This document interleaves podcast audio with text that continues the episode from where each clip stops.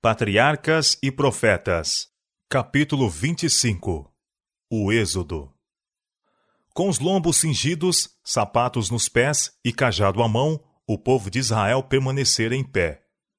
Silenciosos, com respeitoso temor, mas expectantes, aguardando o mandado real que lhes ordenaria saíssem. Antes que a manhã raiasse, estavam a caminho. Durante as pragas, quando a manifestação do poder de Deus acendera a fé no coração dos escravos e lançara o terror nos seus opressores, os israelitas haviam-se gradualmente reunido em Gozém, e apesar da precipitação de sua fuga, algumas disposições já haviam sido tomadas para a necessária organização e direção das multidões em movimento, sendo estas divididas em grupos, sob dirigentes designados para isso. E partiram, coisa de seiscentos mil de pé, somente de varões, sem contar os meninos. E subiu também com eles uma mistura de gente. Êxodo capítulo 12, versos 34 a 39.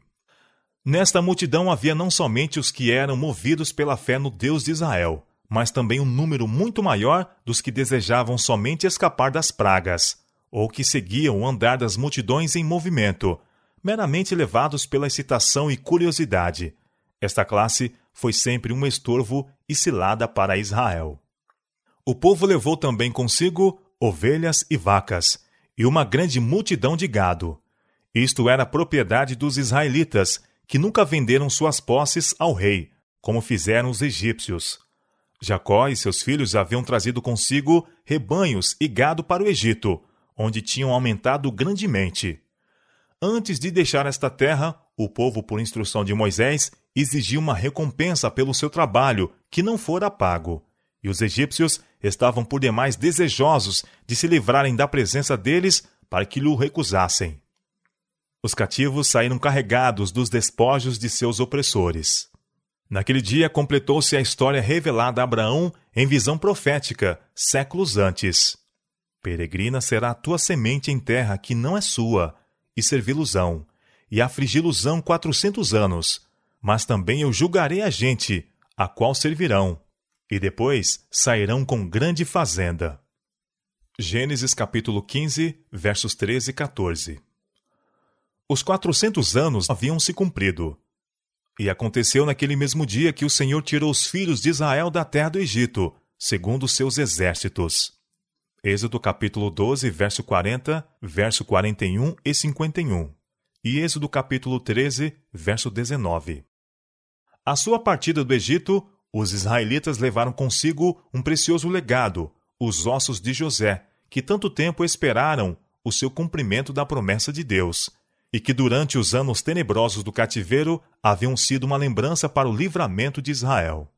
Em vez de seguirem pelo caminho direto para Canaã, o qual passa através do país dos filisteus, o Senhor determinou a sua rota para o sul, em direção às praias do Mar Vermelho. Porque Deus disse: para que porventura o povo não se arrependa, vendo a guerra, e tornem ao Egito. Êxodo capítulo 13, verso 17, 18 e 20 a 22.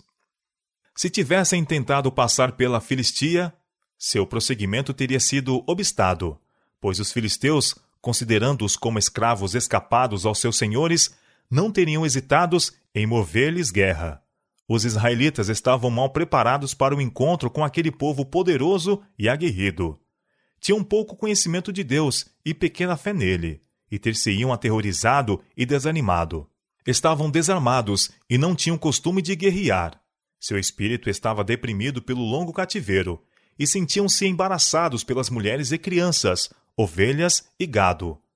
Guiando-os pelo caminho do Mar Vermelho, o Senhor revelou-se como um Deus de compaixão bem como de discernimento. Assim partiram de Sucote e acamparam-se em Etã, à entrada do deserto, e o Senhor ia adiante deles, de dia numa coluna de nuvem, para os guiar pelo caminho, e de noite numa coluna de fogo, para os alumiar, para que caminhassem de dia e de noite.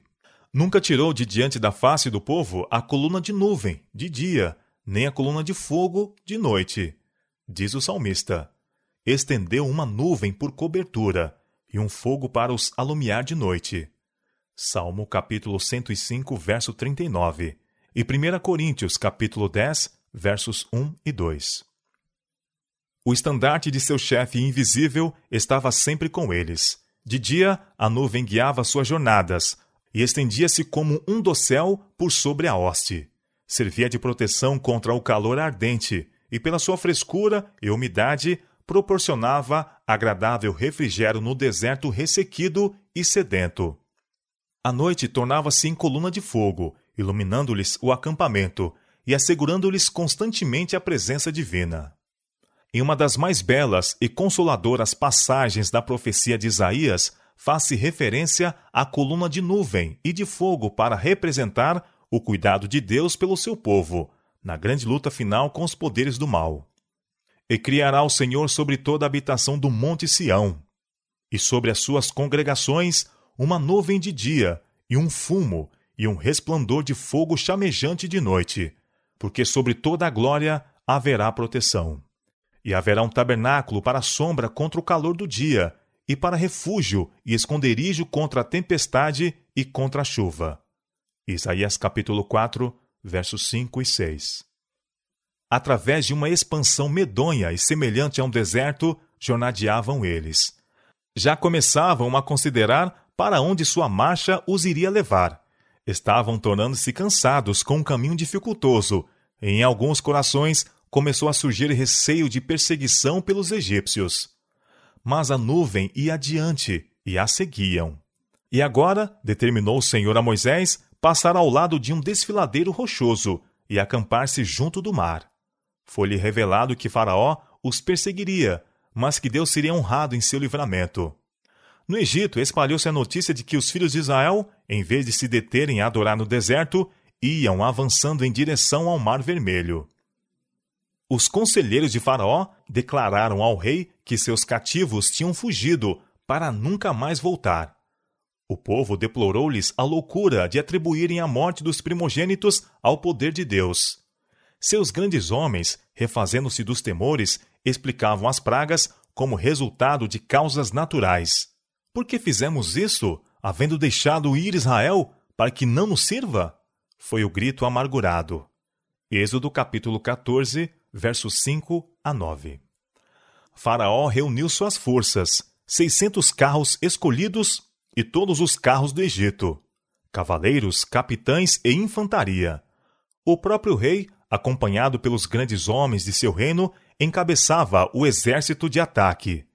A fim de conseguirem o favor dos deuses e assim garantir o êxito de seu empreendimento, os sacerdotes também os acompanharam o rei estava resolvido a intimidar os israelitas por meio de uma grandiosa ostentação de seu poder. Os egípcios temiam acontecesse que sua submissão forçada ao Deus de Israel o submetesse ao escárnio de outras nações. Mas, se agora saíssem com uma grande mostra de poder e trouxessem de volta os fugitivos, salvariam sua glória, bem como recuperariam os serviços de seus escravos. Os hebreus estavam acampados ao lado do mar, cujas águas apresentavam uma barreira aparentemente intransponível diante deles. Enquanto ao sul, uma áspera montanha lhes obstruía o avançamento. Subitamente viram à distância a armadura luzente e os carros a moverem-se, pressagiando a guarda avançada de um grande exército. Aproximando-se à força, os exércitos do Egito logo foram vistos em plena perseguição. O terror encheu os corações de Israel. Alguns clamavam ao Senhor, mas a grande maioria ia apressadamente a Moisés com suas queixas. Não havia sepulcros no Egito? Para nos tirares de lá, para que morramos neste deserto? Por que nos fizeste isto, que nos tens tirado do Egito? Não é esta a palavra que te temos falado no Egito, dizendo: Deixa-nos que sirvamos aos egípcios? Porque melhor nos fora servir aos egípcios do que morrermos no deserto. Êxodo capítulo 14, versos 10 a 22. Moisés ficou grandemente perturbado por seu povo manifestar tão pouca fé em Deus, apesar de terem repetidamente testemunhado a manifestação de seu poder em favor deles. Como poderiam acusá-lo dos perigos e dificuldades de sua situação quando ele havia seguido o mando expresso de Deus? Na verdade, não havia possibilidade de salvamento, a menos que o próprio Deus interviesse para os livrar. Mas, tendo sido levados àquela situação em obediência à instrução divina, Moisés não tinha receio das consequências. Sua resposta calma e afirmativa ao povo foi: Não temais, estai quietos e vede o livramento do Senhor que hoje vos fará, porque aos egípcios que hoje vistes, nunca mais vereis para sempre. O Senhor pelejará por vós, e vos calareis. Não era coisa fácil conservar as hostes de Israel em espera perante o Senhor. Faltando-lhes a disciplina e domínio próprio, tornavam-se violentos e desarrazoados. Esperavam cair imediatamente nas mãos de seus opressores, e seus prantos e lamentos eram altos e intensos. A maravilhosa coluna de nuvem tinha sido seguida como sinal de Deus, para prosseguirem, mas agora entre si discutiam se acaso não poderia ela prefigurar alguma grande calamidade, pois que não os havia mesma conduzido pelo lado errado da montanha para um caminho intransitável? Assim, o anjo de Deus pareceu às suas iludidas mentes como um prenúncio da desgraça.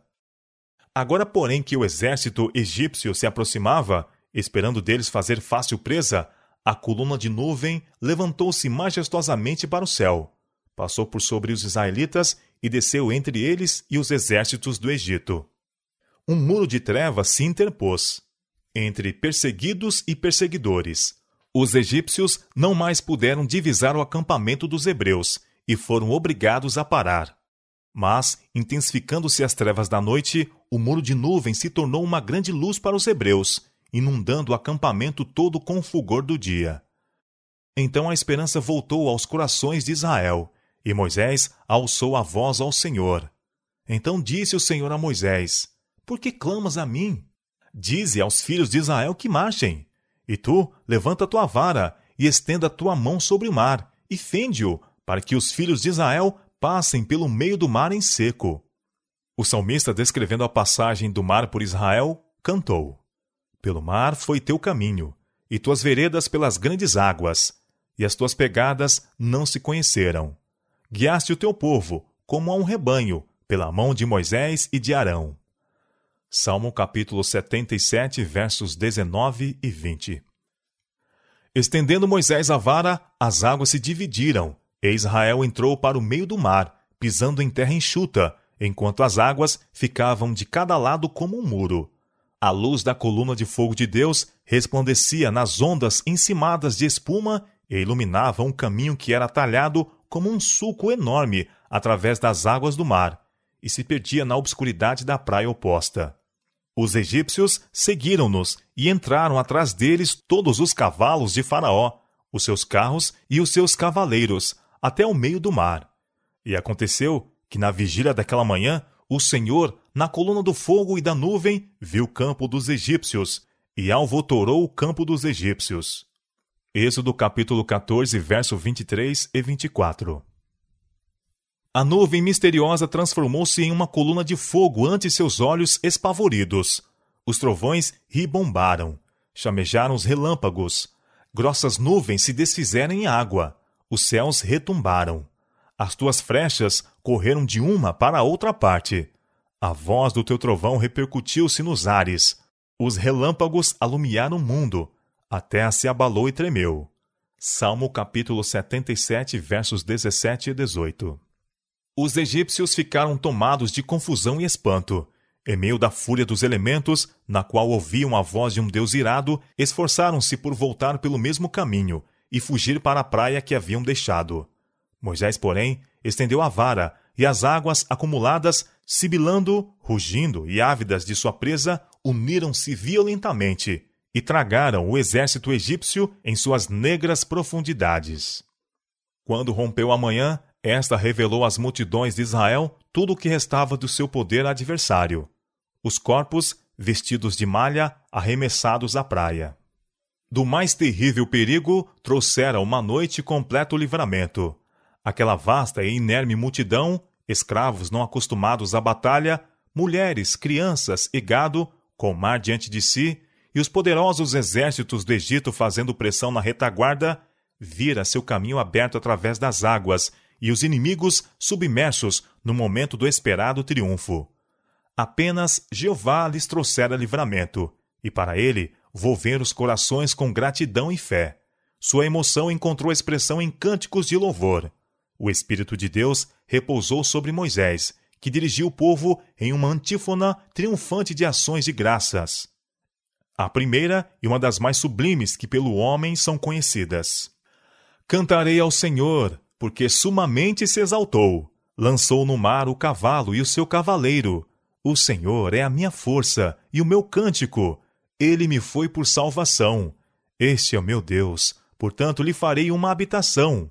Ele é o Deus de meu pai, por isso o exaltarei. O Senhor é varão de guerra, o Senhor é o seu nome.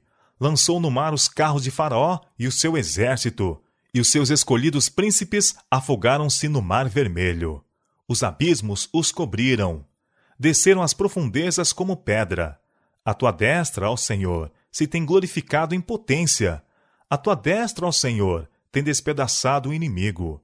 Ó Senhor, quem é como tu entre os deuses? Quem é como tu, glorificado em santidade? Terrível em louvores, obrando maravilhas? Tu, com a tua beneficência, guiaste a este povo que salvaste. Com a tua força o levaste à habitação da tua santidade. Os povos o ouvirão, eles estremecerão. Espanto e pavor cairá sobre eles. Pela grandeza do seu braço emudecerão como pedra, até que o teu povo haja passado, ó Senhor até que passe este povo que adquiriste. Tu os introduzirás e os plantarás no monte da tua herança, no lugar que tu, ó Senhor, aparelhaste para a tua habitação. Êxodo capítulo 15, versos 1 a 17. Semelhante à voz do grande abismo, surgiu das vastas hostes de Israel aquela sublime tributação de louvor. Deram-lhe início as mulheres de Israel, indo à frente Miriam, irmã de Moisés, ao saírem elas com tamboril e danças. Longe, por sobre o deserto e o mar, repercutia o festivo estribilho, e as montanhas ecoavam as palavras de seu louvor. Cantai ao Senhor, porque sumamente se exaltou. Este cântico e o grande livramento que ele comemora produziram uma impressão que nunca se dissiparia da memória do povo hebreu. De século em século era repercutido pelos profetas e cantores de Israel testificando que Jeová é a força e livramento daqueles que nele confiam. Aquele cântico não pertence ao povo judeu unicamente. Ele aponta no futuro a destruição de todos os adversários da justiça e a vitória final do Israel de Deus. O profeta de Pátimos vê a multidão vestida de branco, dos que saíram vitoriosos, em pé sobre o mar de vidro misturado com fogo, tendo as harpas de Deus e cantavam o cântico de Moisés, servo de Deus, e o cântico do Cordeiro. Apocalipse capítulo 15, versos 2 e 3. Não a nós, Senhor, não a nós, mas ao teu nome dá glória, por amor da tua benignidade e da tua verdade. Salmo 115, verso 1. Tal era o espírito que penetrava o cântico do livramento de Israel, e é o espírito que deveria habitar no coração de todos os que amam e temem a Deus. Libertando nossas almas do cativeiro do pecado, Deus operou para nós um livramento maior do que o dos hebreus no Mar Vermelho. Como a hoste dos hebreus, devemos louvar ao Senhor com o coração, com a alma e com a voz pelas suas maravilhosas obras aos filhos dos homens. Aqueles que meditam nas grandes mercês de Deus e não se esquecem de suas menores dádivas, cingir-se-ão de alegria e entoarão sinceros hinos ao Senhor. As bênçãos diárias que recebemos das mãos de Deus e, acima de tudo, a morte de Jesus para trazer a felicidade e o céu ao nosso alcance devem ser objeto de gratidão constante. Que compaixão, que amor incomparável mostrou-nos Deus a nós, pecadores perdidos, ligando-nos consigo para que lhe sejamos um tesouro particular. Que sacrifício foi feito por nosso Redentor, para que possamos ser chamados filhos de Deus. Devemos louvar a Deus pela bem-aventurada esperança que nos expõe o grande plano da redenção. Devemos louvá-lo pela herança celestial e por suas ricas promessas. Louvá-lo pelo fato de que Jesus vive para interceder por nós. Aquele que oferece sacrifício de louvor, diz o Criador, me glorificará. Salmo capítulo 50, verso 23. Todos os habitantes do céu se unem a louvar a Deus. Aprendamos o cântico dos anjos agora, para que o possamos entoar quando nos unirmos às suas fileiras resplendentes. Digamos com o salmista: Louvarei ao Senhor durante a minha vida, cantarei louvores ao meu Deus enquanto viver. Louvem-te a ti, ó Deus, os povos, louvem-te os povos todos. Salmo capítulo 146, verso 2 e Salmo capítulo 67, verso 5. Deus, em sua providência, trouxe os hebreus a um aperto das montanhas, diante do mar, para que pudesse manifestar seu poder no livramento deles e humilhar de maneira extraordinária o orgulho de seus opressores. Ele os poderia ter salvo de qualquer outro modo, mas escolheu este, a fim de lhe provar a fé e fortalecer a confiança nele. O povo estava cansado e aterrorizado. Todavia, se se tivessem conservado para trás, quando Moisés lhes ordenou avançar, Deus nunca lhes haveria aberto o caminho. Foi pela fé que passaram o Mar Vermelho, como por terra seca. Descendo em marcha para a própria água, mostraram que acreditavam na palavra de Deus, conforme fora proferida por Moisés. Fizeram tudo o que estava em seu poder, e então o poderoso de Israel dividiu o mar, a fim de preparar um caminho para os seus pés. A grande lição ali ensinada é para todos os tempos. Frequentemente a vida cristã é assediada de perigos, e o dever parece difícil de cumprir-se. A imaginação desenha uma ruína iminente perante nós, e atrás o cativeiro ou morte. Contudo, a voz de Deus fala claramente: Avante! Devemos obedecer a esta ordem, mesmo que nossos olhares não possam penetrar nas trevas e sintamos as frias vagas em redor de nossos pés. Os obstáculos que embaraçam o nosso progresso nunca desaparecerão diante de um espírito que se detém ou duvida.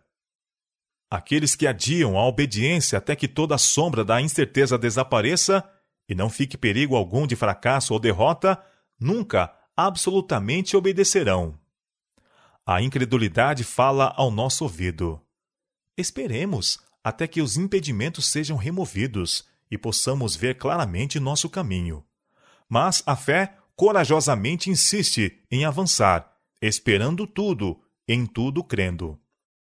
A nuvem, que era uma grande parede de trevas para os egípcios, para os hebreus, era uma grande inundação de luz, iluminando o acampamento todo e derramando fulgor no caminho diante deles. Assim, o trato da providência traz aos incrédulos trevas e desespero, enquanto a alma confiante é repleta de luz e paz. A senda por onde Deus guia pode estender-se através do deserto ou do mar, mas é um caminho seguro.